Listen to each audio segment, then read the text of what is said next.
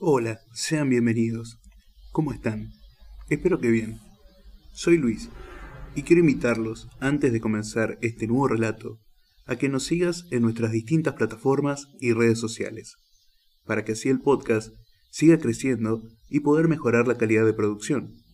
Los links están abajo en la descripción del episodio y también del canal. También, para quienes quieran realizar una ayuda económica, lo pueden hacer a través de cafecitos en Argentina y si estás fuera de Argentina, mediante Patreon. Mediante esto también te aseguras contenido exclusivo y mucho más. Sin más que decir, muchas gracias y comencemos con el relato de hoy. La decadencia de la bolita, de Alejandro Dolina. Este relato en particular, del negro Dolina, que viene de las crónicas del Ángel Gris, cuenta con una introducción y cuatro apartados que escucharemos a continuación todos juntos en el mismo episodio. Resulta difícil hablar sobre la desaparición del juego de la bolita sin entrar en espinosas controversias. Desde luego, se trata de un asunto complejo y puede ser examinado según criterios muy diferentes. Las personas sencillas afirman simplemente que se trata de una decisión de los chicos, arbitraria, inexplicable y por lo tanto indigna de ser discutida. Los psicólogos, antropólogos, electrotécnicos y aún los cantadores suelen llamar la atención sobre la influencia de otros entretenimientos de emoción más sostenida, como la televisión, el billar japonés, el cerebro mágico o las palabras cruzadas. Los refutadores de leyendas niegan que haya existido jamás un juego semejante y se oponen con argumentos inexpugnables al mito de la vieja niñez romántica. Por el contrario, los hombres sensibles aseguran que la desaparición del juego de las bolitas es el resultado de una conjura universal. Este punto de vista es muy interesante y vale la pena elucidarlo. En su monografía Faltan bolitas, el pensador de flores, Manuel Mandeb, plantea un interrogante que nos deja perplejos. Veamos. Este juego parece haber empezado a languidecer en 1960, pero puede afirmarse que en ese momento ya hacía por lo menos 50 años que se jugaba. Entonces había 20 millones de habitantes en el país, y no era demasiado audaz afirmar que, en el medio del siglo de su auge, el juego de la bolita había sido practicado por 10 millones de individuos en uno y otro momento de sus vidas. Ahora bien, ¿Cuántas bolitas poseía cada niño aficionado como promedio? Digamos 50. Multipliquemos. 50 por 10 millones. Son 500 millones de bolitas.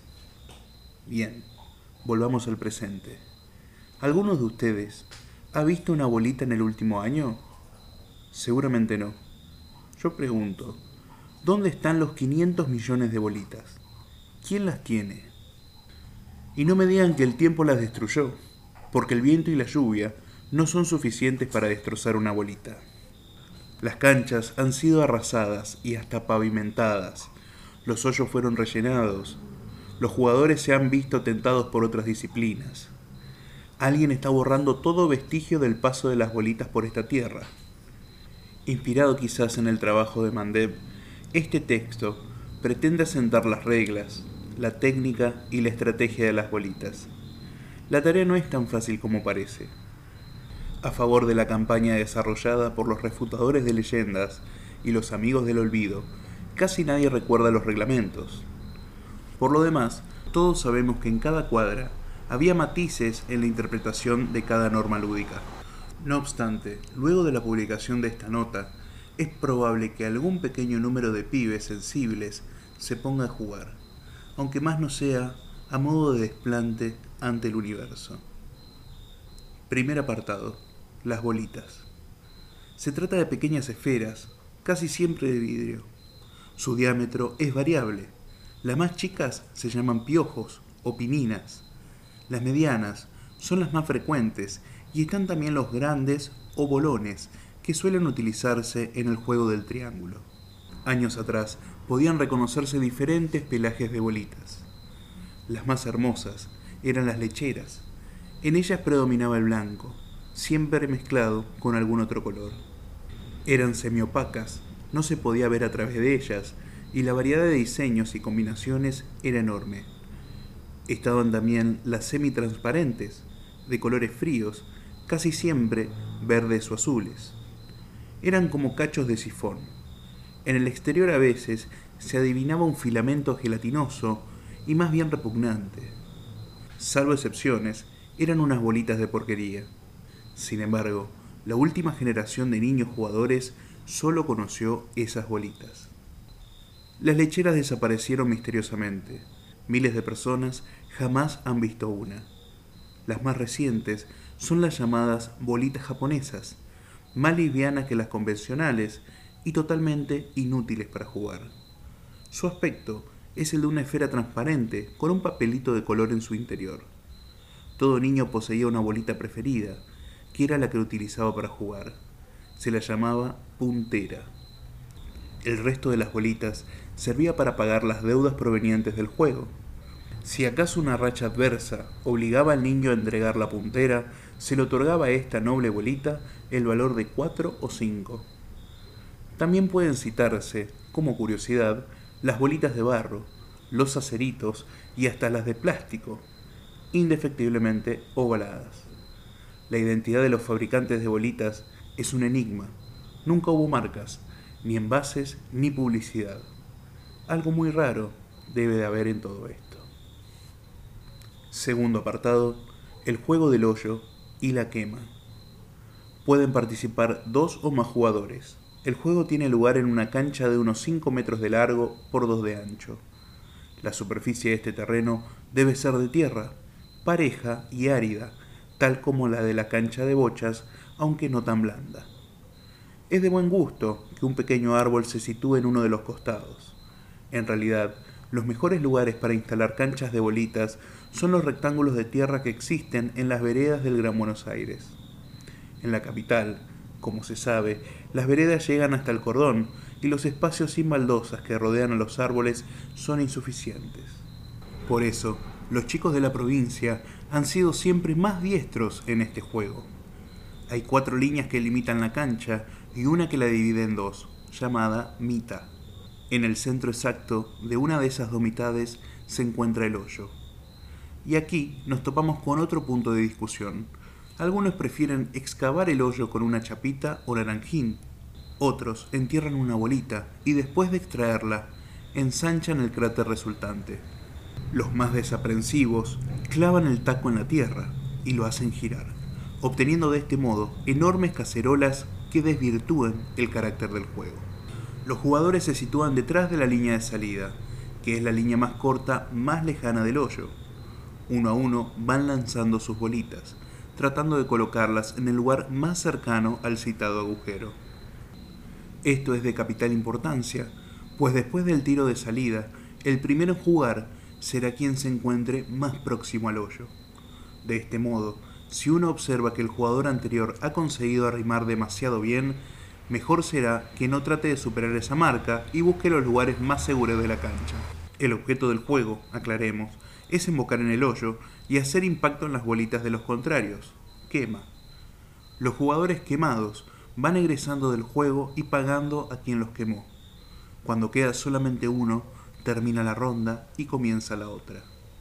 Cada participante va evolucionando con su bolita conforme a una cierta estrategia. Algunos persiguen a su presa y se van acercando cada vez más, aún a riesgo de ser quemados ofreciendo un blanco fácil. Otros buscan siempre los lugares lejanos y hacen tiros largos, es decir, rugen. Si una bolita sale fuera de la cancha, debe permanecer en el lugar donde ha quedado para que los otros jugadores le tiren, si así lo desean. Al corresponderle nuevamente el turno, el jugador podrá efectuar su tiro desde cualquier punto de la línea atravesada por su bolita al salir. Tercer apartado, la bolita y el canto. Para obtener prioridades y anunciar decisiones o reclamar la vigencia de ciertas reglas, es necesario, en la bolita, pronunciar a voz en cuello algunos conjuros predeterminados. Veamos una pequeña colección de ellos. Bolita cola. Es en realidad la invitación o desafío a jugar y también la reserva de privilegios de tirar último. También puede decirse bolita cola, no puntié. Esclarecedora frase que indica que uno no tiene intenciones de someterse a ningún punteo o arrimada previa para establecer el orden de salida.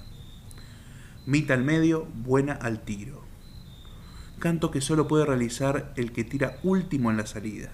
Si el tipo considera que alguno de sus rivales está demasiado cerca del hoyo, le suelta el canto y le da el hoyo por embocado. Pero eso sí, lo obliga a poner su bolita en la mitad, expuesta a su disparo inicial. Buen repe. Ante la proximidad de la pared, se grita este conjuro para indicar que si el impacto se produce de rebote, también será válido. El canto contrario es mal repe. Picapaso, declaración de voluntad que asegura la posibilidad de colocar nuestra bolita a un paso de distancia, si un pique traicionero la pone a la merced del rival.